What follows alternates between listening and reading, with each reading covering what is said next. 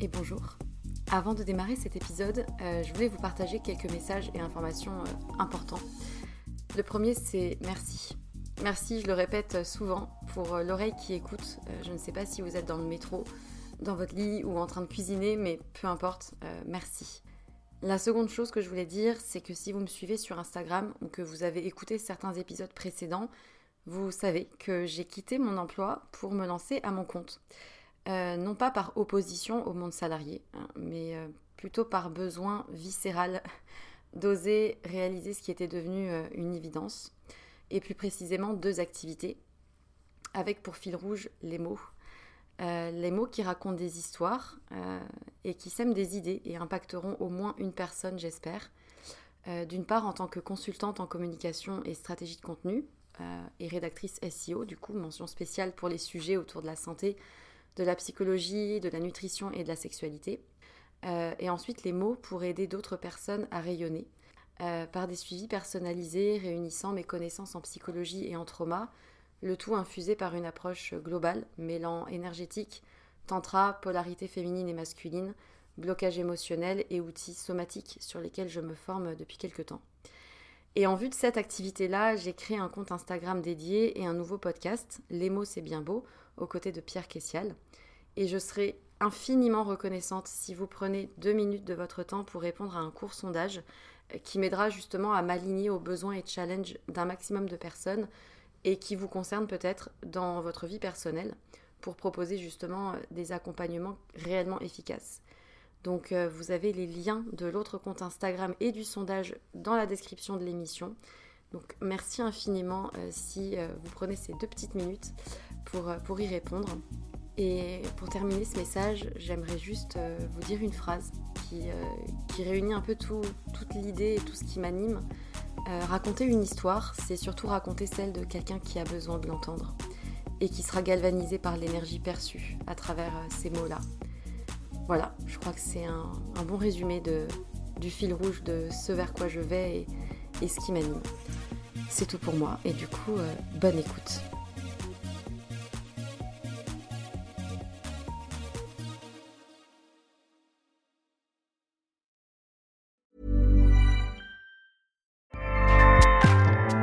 ACAST powers the world's best podcasts. Here's a show that we recommend. Hi, I'm Una Chaplin, and I'm the host of a new podcast called Hollywood Exiles.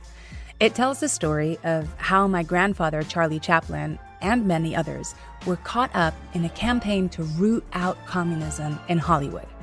It's a story of glamour and scandal and political intrigue and a battle for the soul of a nation. Hollywood Exiles from CBC Podcasts and the BBC World Service. Find it wherever you get your podcasts. ACAST helps creators launch, grow, and monetize their podcasts everywhere. ACAST.com.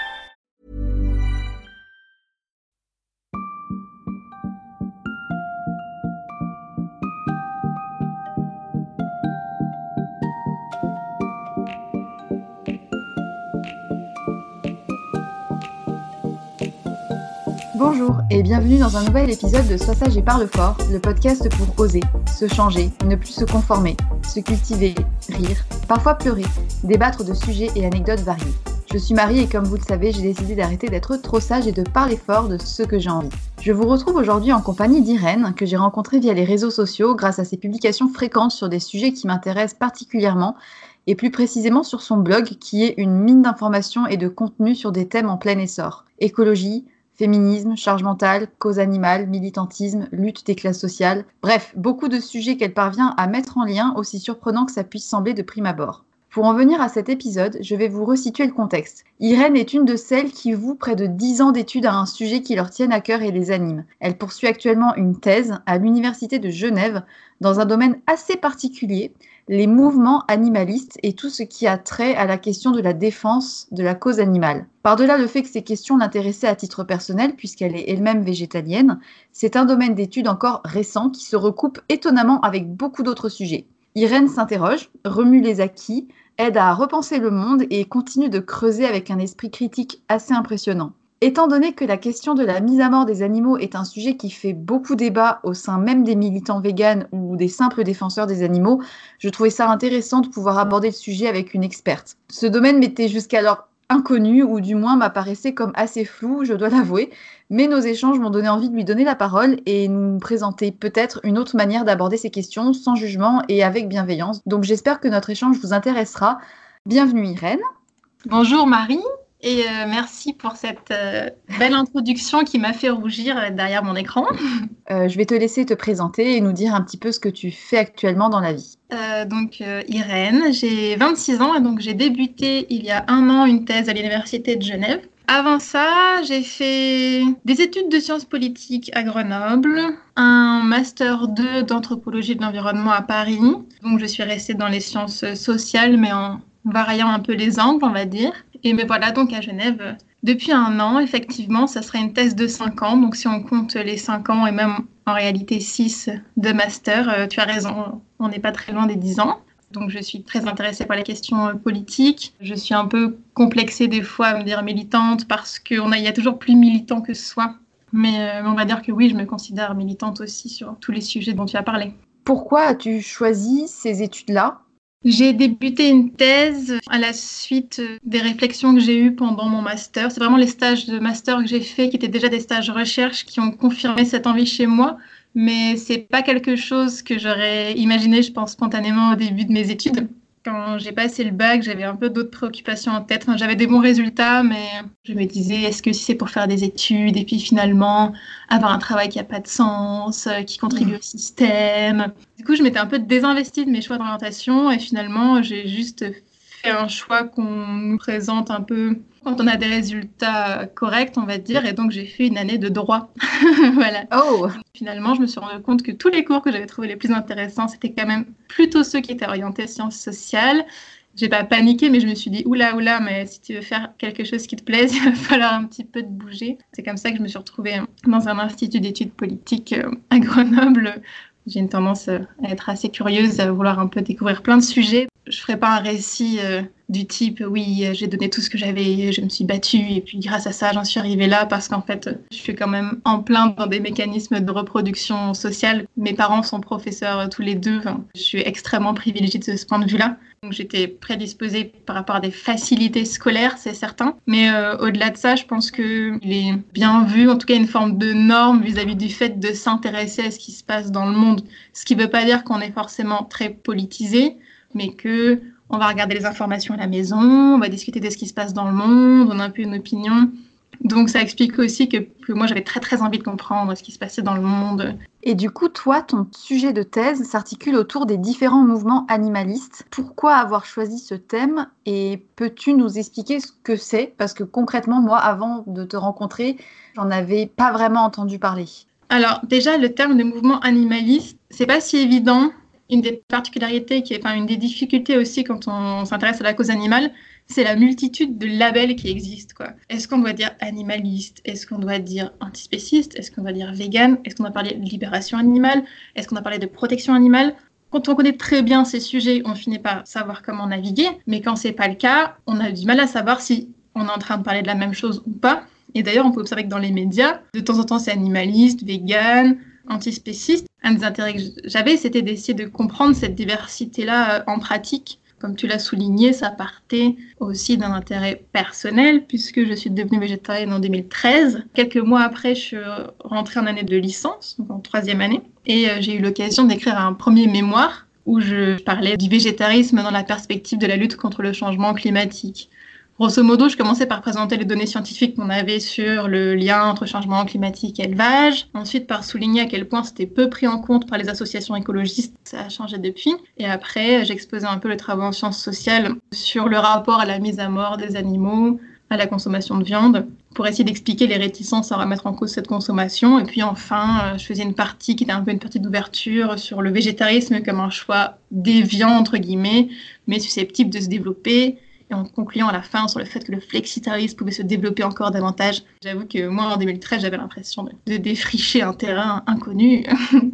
C'est vrai qu'à l'époque, c'était encore peu présent, en tout cas pas autant qu'aujourd'hui. Et finalement, ce que toi, tu as pu mettre en avant, c'était que il manquait du lien entre végétarisme et euh, mouvement écologiste et que le végétarisme était quelque part une conséquence de l'intérêt qu'on pouvait porter pour la protection de l'environnement. C'est vrai que je m'étais posé la question des motivations. Est-ce qu'il y a vraiment des gens qui devenaient végétariens, surtout pour des raisons environnementales?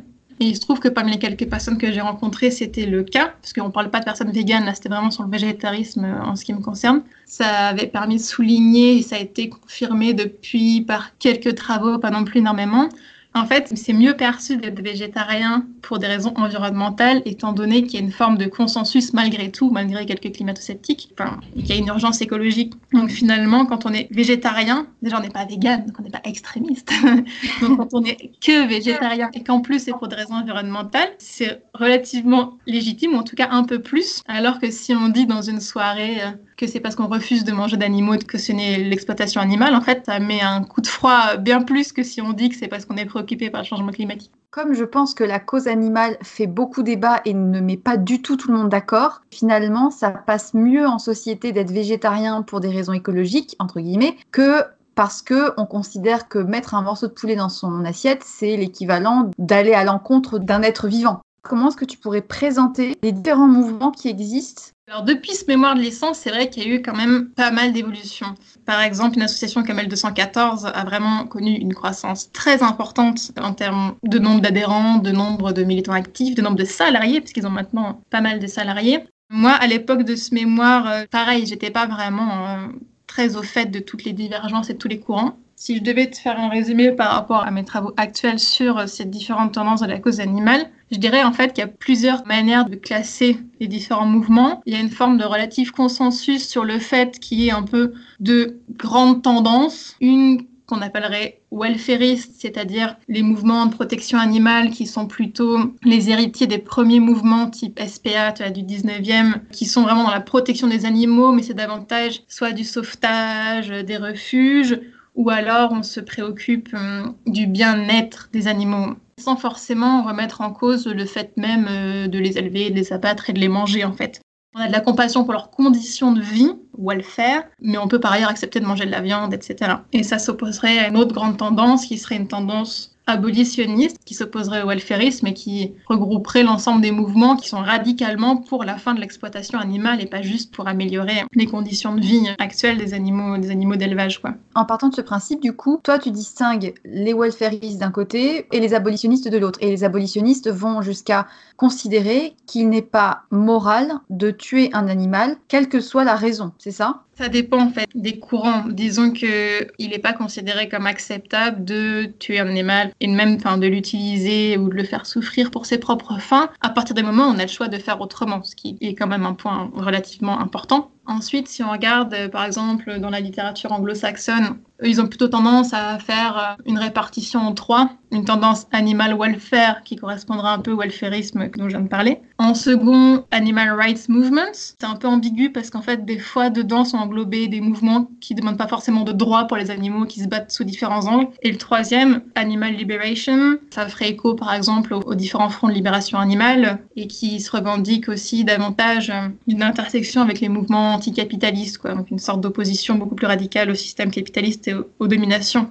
C'est impressionnant parce que au sein même d'un mouvement général où on pourrait dire défendre la cause animale, il y a plein de mouvements différents à l'intérieur qui regroupent différents points de vue, différentes approches. Aujourd'hui, toi, de ton point de vue de chercheuse en 2019 sur ce sujet-là, comment est-ce que tu penses que le mouvement animaliste est perçu et quels sont peut-être les préjugés que les gens ont ou les incompréhensions qui existent clairement, on va se le dire, les gens qui sont militants pour la cause animale et qui prennent des mesures impressionnantes, par exemple des actions dans des boucheries, des abattoirs, etc., ils font quand même parler d'eux plutôt en négatif. Or, pourtant, le végétarisme et le végétalisme n'ont jamais autant fait parler d'eux. Donc il y a d'un côté cette espèce de marché florissant et d'un autre côté ces mouvements montants antispécistes qui font beaucoup parler d'eux. Au milieu de tout ça, toi, quel est ton regard sur tout ça? Je propose de faire un petit focus sur la situation française cette espèce de réaction anti-végane en France, elle est directement liée à l'affirmation euh, du mouvement en fait. Les végétariens, hein, c'était les, gentils rigolos, euh, pleins d'empathie et de compassion. Ils faisaient deux trois manifestations contre la fourrure et puis c'était fini.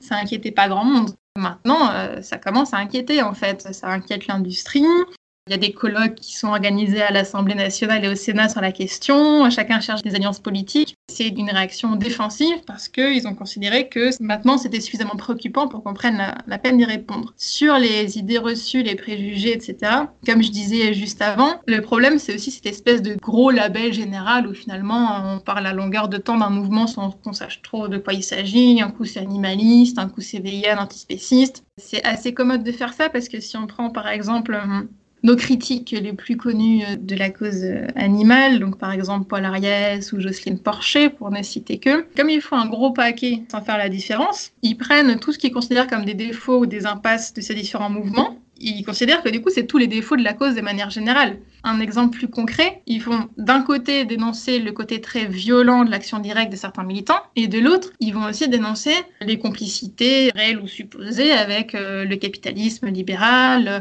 des végans qui feraient le jeu de l'industrie, euh, en fait, quand on observe ces mouvements-là, mais c'est pas forcément les mêmes en fait qui font les actions directes dans les abattoirs et qui soutiennent, euh, je sais pas moi, le développement du marché vegan, la viande in vitro, etc. C'est même souvent pas les mêmes parce qu'il y a des désaccords politiques. Par exemple, je sais pas, 269 Life, Libération Animale. Eux-mêmes, ils sont très critiques en fait de cette espèce de récupération du véganisme par le marché.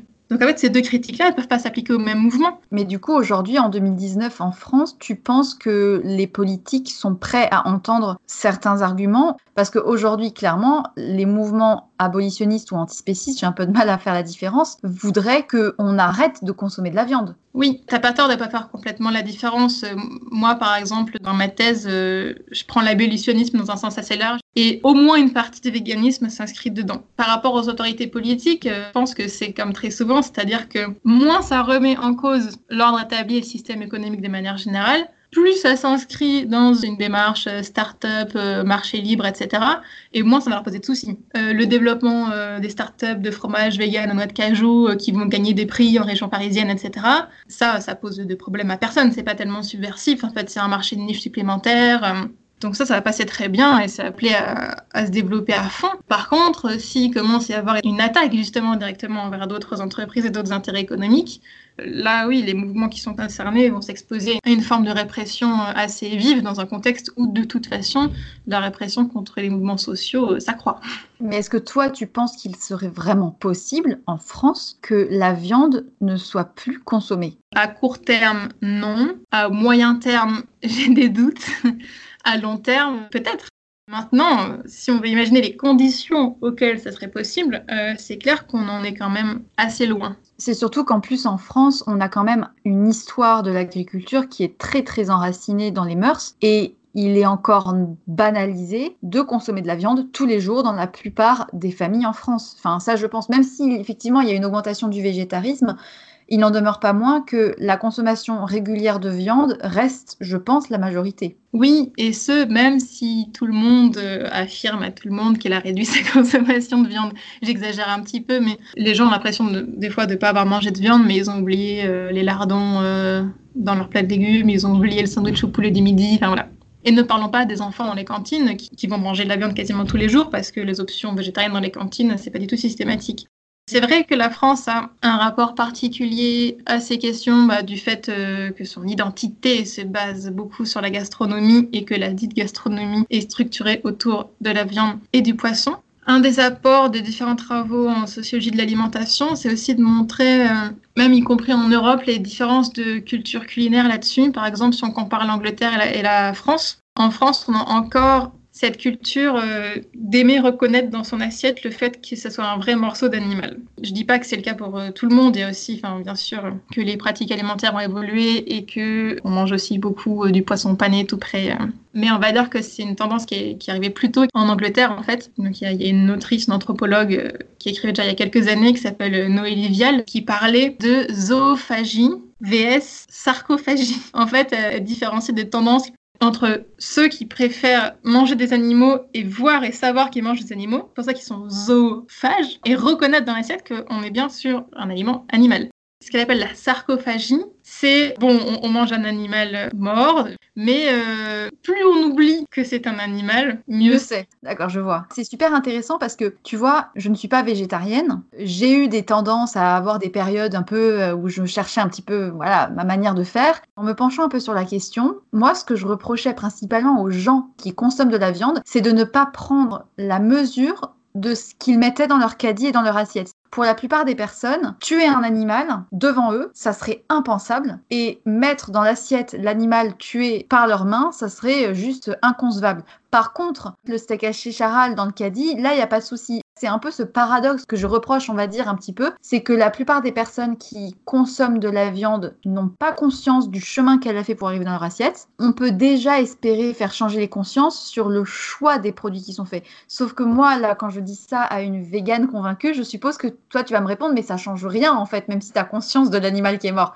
Mais je pense quand même que dans la tête des gens, ça fait une différence entre choisir un produit de qualité une fois par semaine ou bien mettre systématiquement de la viande industrielle. Beaucoup de personnes sont sensibles en réalité à ce qu'elles voient des images des abattoirs, etc. Enfin, ça, c'est pas vrai de dire que la majorité des personnes seraient insensibles à ça en réalité. Et là, ça fait aussi le lien avec euh, ton podcast sur la culpabilisation écologique et alimentaire. C'est les choix industriels, les choix de production qui ont permis ça, qui ont permis que des gens puissent aller dans un supermarché, mettre quelque chose dans le caddie direct et partir. Et ça se comprend parfaitement. Dans l'après-guerre, ça a été perçu comme une libération aussi de pouvoir juste se pointer, euh, que le truc soit déjà prêt. Euh, pareil pour la boîte de conserve, en fait. Ça a été perçu comme une libération de pouvoir juste ouvrir quelque chose et le faire réchauffer. Maintenant, c'est difficile de revenir en arrière là-dessus, même si, euh, comme tu le dis, euh, on pourrait essayer de sensibiliser au fait euh, de manger moins, de manger mieux, mais encore faut-il avoir la disponibilité mentale pour ça de poser la question.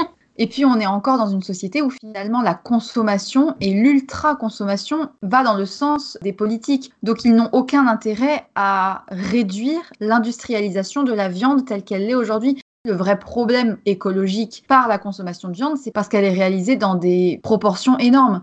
Parce que si on revenait à une agriculture raisonnée, il y aurait beaucoup moins de dommages écologiques. C'est sûr, si on revenait à un modèle de type euh, de temps en temps, euh, ou alors on est dans une ferme, sur le plan environnemental, ce serait pas du tout la même chose. Comme on vient de le dire, c'est des questions d'ordre structurel de l'économie. Par contre, d'un point de vue d'éthique animale, euh, c'est sûr que ça va pas convaincre les véganes ou les végétariens. Parmi les mouvements, on va dire, véganes, est-ce qu'il y a des militants qui sont dans des attitudes plus revendicatrices, voire peut-être parfois un peu critiques moi, à titre euh, perso, en termes d'éthique, ce avec quoi j'ai du mal, c'est pas tant des formes radicales d'action, mais ça serait plus euh, des parallèles qui me semblent déplacés par rapport à d'autres luttes ou par rapport à d'autres histoires d'oppression, donc euh, les fameuses comparaisons avec la Shoah, spécisme égal nazisme, etc. Donc ça, je pense qu'on peut s'en passer.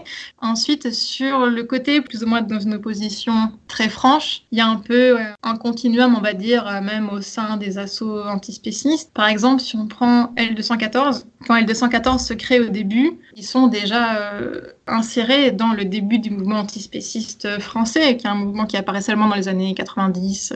Ils veulent essayer de lancer une autre forme de communication euh, qui soit pas ultra radicale, euh, réservée à des petits groupuscules dans des milieux marginaux, L214 avait depuis le départ la volonté de faire de l'antispécisme quelque chose de beaucoup plus accessible et sans forcément matraquer le mot antispécisme partout. Par contre, on voit la différence de stratégie par rapport à des associations comme 269 Life. C'est pas la même stratégie. L214 n'hésite pas à faire euh, des pétitions, des actions sur des points très ciblés, par exemple que sur les œufs en batterie. Et ça, c'est déjà perçu par toute une partie des mouvements antispécistes et plus largement abolitionnistes comme une forme euh, presque de complicité. Ce que tu veux dire, c'est qu'il y a certaines personnes qui vont considérer que lutter contre les œufs en batterie, ça serait finalement euh, minime et qu'à leurs yeux, il faudrait carrément interdire la possibilité d'élever des poules pondeuses. Ce serait vraiment être complice du système. Ça, ça va ah, jusqu'à Il y en a qui considèrent que euh, en acceptant de faire ça, L214 est plus du tout une association abolitionniste, mais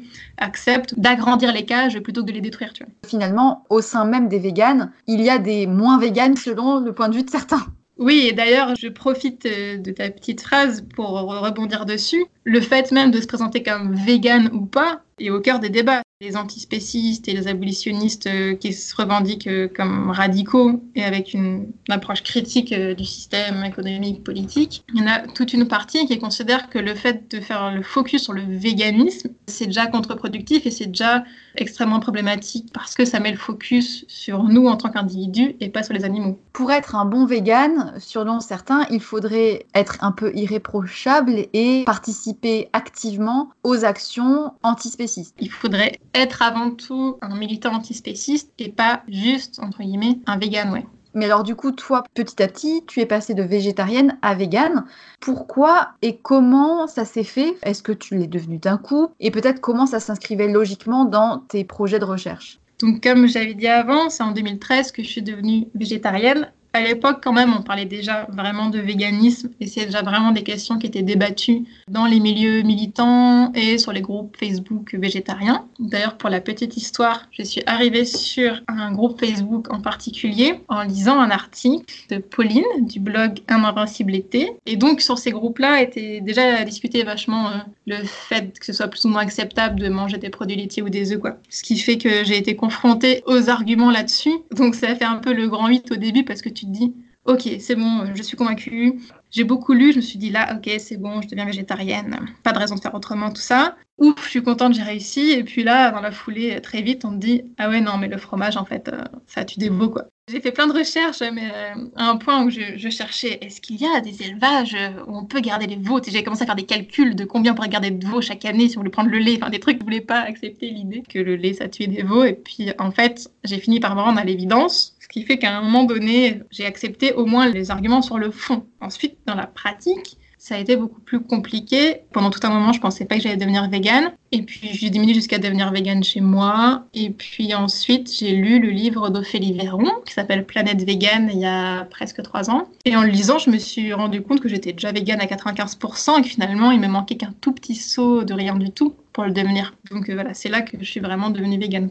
À quel moment tu t'es dit que ces 5% restants ne suffisaient pas et que tu devais passer de l'autre côté, entre guillemets, et ne plus faire le moindre écart Je suis pas forcément dans l'idée de il faut jamais que je fasse le moindre écart, sinon c'est terrible, etc.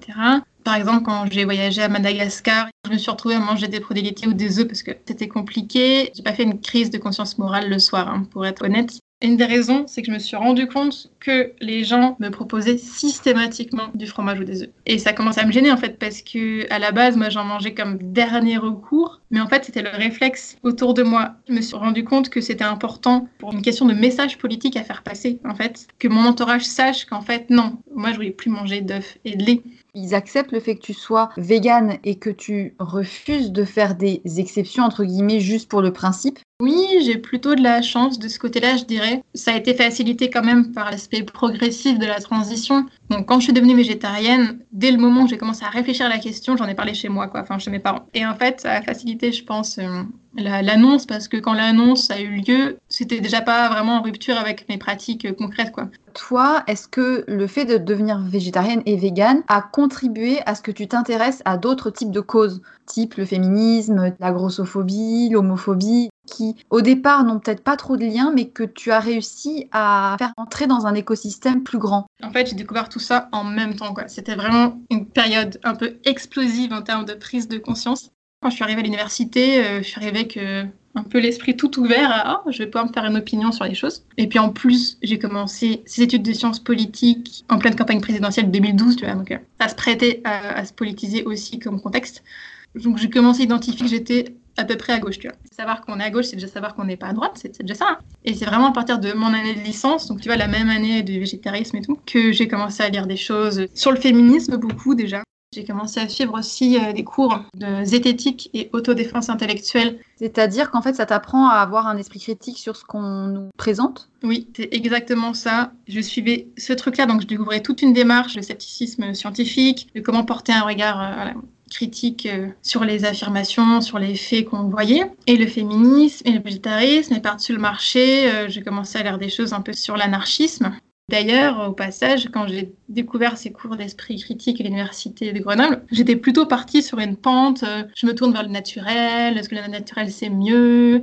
Cette tendance-là, tu vois, puis le végétarisme, c'était assez cohérent parce que finalement, entre ces mouvements écolo naturels et le végétarisme, il y a quand même un recouvrement. Le fait de rencontrer à la fois l'esprit critique et à la fois une politisation un peu plus radicale via l'anarchisme, ça m'a un petit peu coupé dans cet élan et ça m'a obligé à remettre ensemble tout ce tas de trucs Mais d'ailleurs, j'avais lu un article sur le lien entre végétarisme, consommation de viande et féminisme, sur le fait qu'en fait, c'était hyper masculin de consommer de la viande et qu'il continuait d'y avoir une espèce d'inégalité entre une femme qui mange de la viande et qui, d'une manière générale, se fait plaisir, et un homme qui affirme prendre son entrecôte et son plat de frites au restaurant. Il y a une espèce de préjugé et de pensée automatique liée à l'alimentation dite masculine ou l'alimentation dite forte est-ce que tu pourrais euh, nous donner ton point de vue en la matière? L'alimentation est très genrée de manière générale, que ce soit les questions de quantité ou les questions de ce qu'on mange. Il y a toute une symbolique de la viande aussi qui est liée à la masculinité. Nora Boisouni a, publié aussi le livre qui s'appelle Féminisme, écrit F-A-I-M, qui revient exactement là-dessus. Et ça se ressent aussi euh, dans la composition des végétariens. C'est-à-dire que les végétariens sont quand même très largement des végétariennes. Quelque chose qui est intéressant à souligner, et je pense qu'on n'a pas encore beaucoup de données là-dessus, mais ça serait vraiment intéressant à surveiller. Autant c'est très très marqué pour le végétarisme, parce que le végétarisme c'est tout un tas de motivations possibles. Éthique liée à la condition animale arrive assez en tête, mais comme on a dit, les motivations environnementales aussi, et ça gagne du terrain. Ouais, et aussi, oui, donc des motivations de santé, comme tu le dis. Oui, et ça, en fait, se préoccuper de sa santé de cette façon-là, de comment on mange, etc., c'est très féminin en fait. Par contre, ça semble moins marqué pour le mouvement vegan. Comme si, en quelque sorte, l'aspect plus politique, plus radical du véganisme, surtout quand il est lié à des mouvements de cause animale plus radicaux, comme si ça, c'était un aspect qui pouvait convaincre plus de mecs. Ça serait intéressant aussi de comparer la composition des mouvements activistes. Est-ce qu'il y a une différence euh, de genre? Est-ce que c'est le côté action directe politique qui fait qu'il y a plus de mecs? Mais en tout cas, je vois une différence, ouais. Est-ce que toi, du coup, au regard de toutes les recherches que tu as faites, tu te considères comme une militante de la cause animale? Je me pose la question, puis là on revient à ce dont on parlait avant, donc le rapport entre ces convictions personnelles-là et ma recherche. Moi, c'est quelque chose qui me questionne beaucoup. Comment je me positionne par rapport à ce sujet de recherche-là, en sachant que c'est aussi à la base un sujet qui me touche personnellement. En tout cas, à travers mes recherches, je milite pas. Euh, je vais pas faire une thèse ou des articles qui visent à montrer que la cause animale ou le véganisme, c'est bien. Je milite pas par mon travail de chercheuse. Est-ce que, par ailleurs, je suis une militante de la cause animale? Moi, je ne m'identifie pas comme ça. Si on me demande si je suis une militante anticapitaliste, oui, c'est clair, je vais dire oui. Mais du coup, ce en quoi tu crois et ce pour quoi tu milites va plus sur des causes euh, d'ordre global que tu abordes pas mal sur ton blog. Comment tu arrives à faire le lien entre la politique et entre ces sujets type féminisme, écologie? Je ne sais pas si on est assez clair par rapport à ceux qui pourraient nous écouter, mais c'est vrai que ceux qui connaissent pas du tout ces milieux peuvent voir ces causes comme étant vraiment distinctes, alors que toi, tu arrives à faire des liens assez impressionnants entre différentes causes qu'on pourrait penser complètement différentes vu que j'ai découvert tout ça en même temps et qu'il y a cette sorte d'effusion, euh, j'avais l'impression que j'en finirais jamais découvrir tout ça. J'ai passé un temps assez incroyable à lire des gens, à lire des militants de toutes ces causes, surtout des militantes d'ailleurs. D'abord, tu découvres un peu l'articulation entre féminisme et mouvements politiques plus radicaux, entre féminisme et cause animale des fois. Des articulations un peu entre deux mouvements, puis deux, puis trois. C'est aussi pour un certain nombre de militants une difficulté parce que quand on découvre tout ça, on essaie d'être partout tout le temps et on a finalement l'impression de passer son temps à faire un catalogue de toutes les choses qu'il faudrait soutenir, de tous les endroits où il faudrait être, de toutes les choses qu'il faudrait poster sur tous les sujets possibles. Je sais pas si je suis très claire, mais... Quand tu commences à découvrir toutes ces luttes, tu te rends compte qu'il y en a tellement que ça devient finalement presque compliqué de se satisfaire de ces petites actions individuelles parce qu'on finit par se fustiger de ce qu'on pourrait faire en plus. Là où je voulais en venir, c'est que à un moment donné, quand tu as tout ce truc-là, ça donne le vertige et tu te dis, mais je pourrais pas être partout. Et c'est là, en fait, qu'il y a eu un peu ce déclic de se dire, il y a des questions structurelles qui relient toutes ces questions.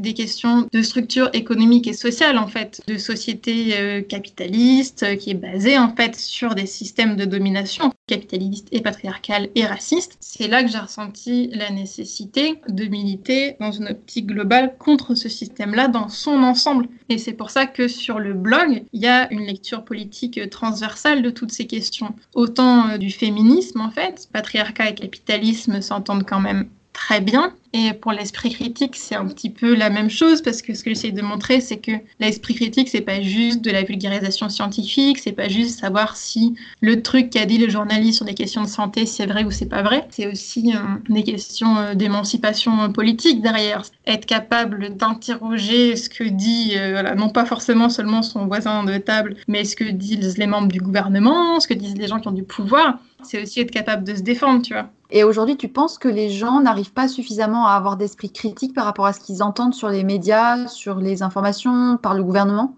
Moi, je serais assez critique justement de cette espèce de cadrage actuel sur les fake news, sur la post-vérité, qui consisterait à dire que les gens ont perdu leur esprit critique encore une fois, à remettre toute la responsabilité sur euh, des questions euh, de biais cognitifs, individuels, etc. En fait, il y a là aussi des questions structurelles sur la façon dont circulent les informations sur Internet, sur la façon dont l'information est produite dans les médias. Tout ça, ça joue sur la qualité des informations qui circulent, sur la façon dont c'est partagé. Et c'est pas seulement des questions de manque d'esprit critique personnel de la part des gens. Ça me fait penser aussi euh, comment les médias, effectivement, tu le dis très bien, euh, véhiculent les informations. Quand on pense à tout ce qui s'est passé depuis les Gilets jaunes, depuis euh, décembre, on voit comment c'est montré dans les médias et la réalité sur le terrain est souvent différente, je pense. Oui, je trouve d'une certaine manière, c'est difficile de reprocher aux gens de se méfier des institutions politiques, de se méfier des mm. institutions médicales, de se méfier des médias. En fait, les gens ont des bonnes raisons de se méfier. C'est un peu facile de leur dire, oh là là, mais il faudrait écouter quand même telle institution, les gens ont plus d'esprit critique en fait, il n'y a rien de surprenant à ce qu'il y ait cette défiance généralisée et à ce qu'on sache plus faire le tri à un moment donné et que ça puisse même mener des fois à un rejet complet. Ce qui est intéressant dans ton travail et dans les articles que tu as pu écrire sur ton blog, c'est que tu arrives à effectivement montrer que entre féminisme et cause animale, on peut retrouver finalement des liens. Manger des animaux, ça serait quelque chose de très masculin. Comme tu le disais tout à l'heure, entre cause animale et défense de l'environnement, on trouve aussi des parallèles parce que qui dit réduction de la viande dit réduction de la pollution euh, par les éleveurs industriel, puis plus largement des questions sur d'autres types de luttes ou d'oppressions qui existent en France et dans le monde, comme tu le disais, sur le racisme, l'homophobie, etc. Mais là, j'ai un petit peu plus de mal à voir le lien. Est-ce que tu peux nous dire où est-ce que tu arrives à le trouver, toi?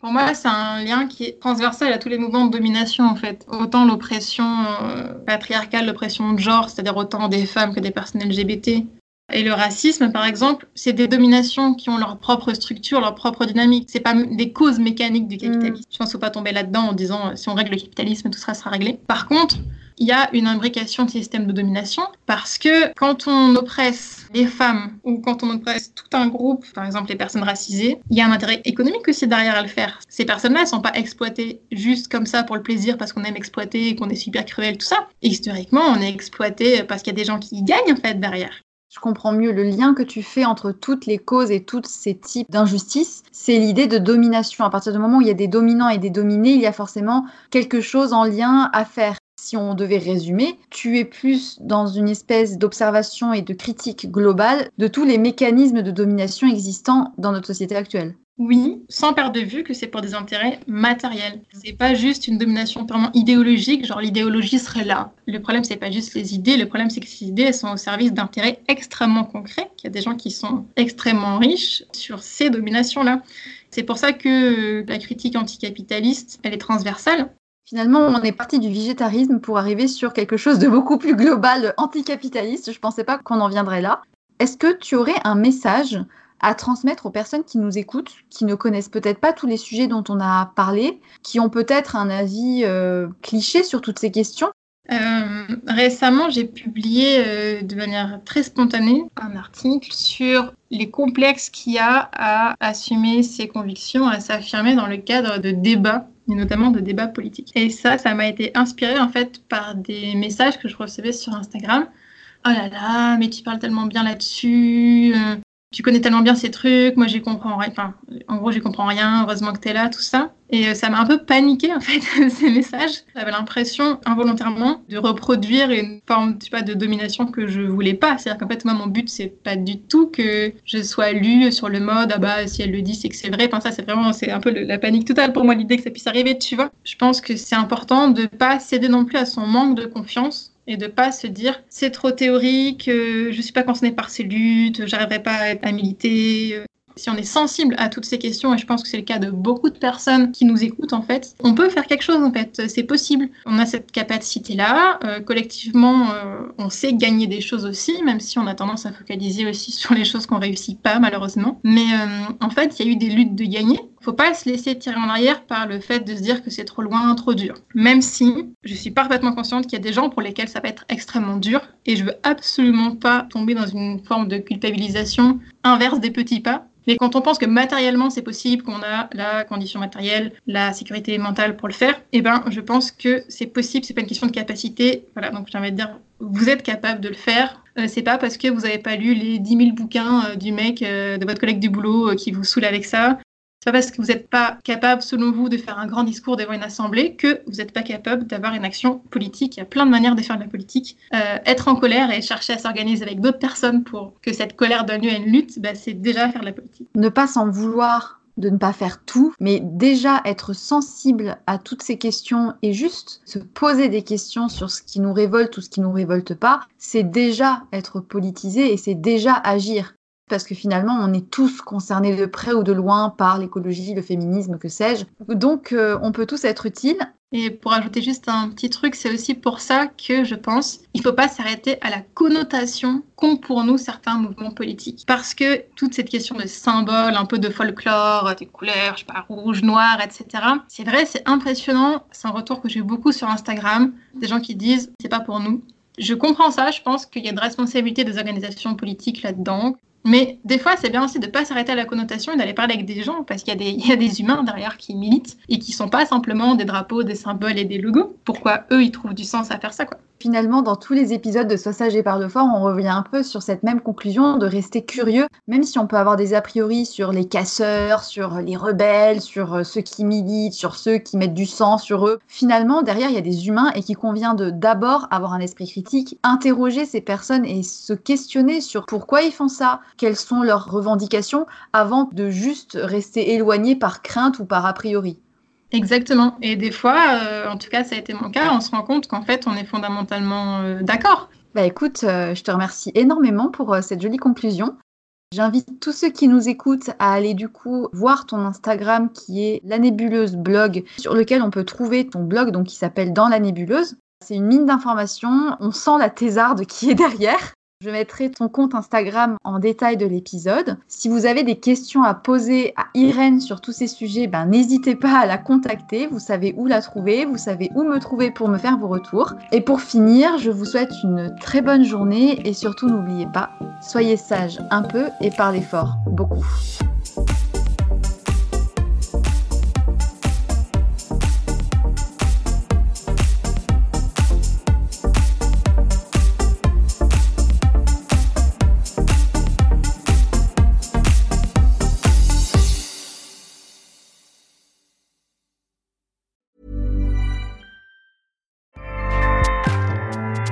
ACAST powers the world's best podcasts. Here's a show that we recommend. Hi, I'm Dory Shafrier, and along with Kate Spencer, I host Forever 35, a podcast about the things we do to take care of ourselves. Join us every Wednesday with guests like author Phoebe Robinson, chef Samin Nosrat, actress Busy Phillips, and even former Secretary of State Madeleine Albright. On Mondays and Fridays, we have mini episodes where we answer listeners' questions on everyday problems like how useful a butt mask really is, how to deal with a petty friend, or how to relax after a long day. So join us Monday, Wednesday, and Friday on Forever 35, where we're not experts, but we are two friends who like to talk a lot about serums. ACAST helps creators launch, grow, and monetize their podcasts everywhere. ACAST.com.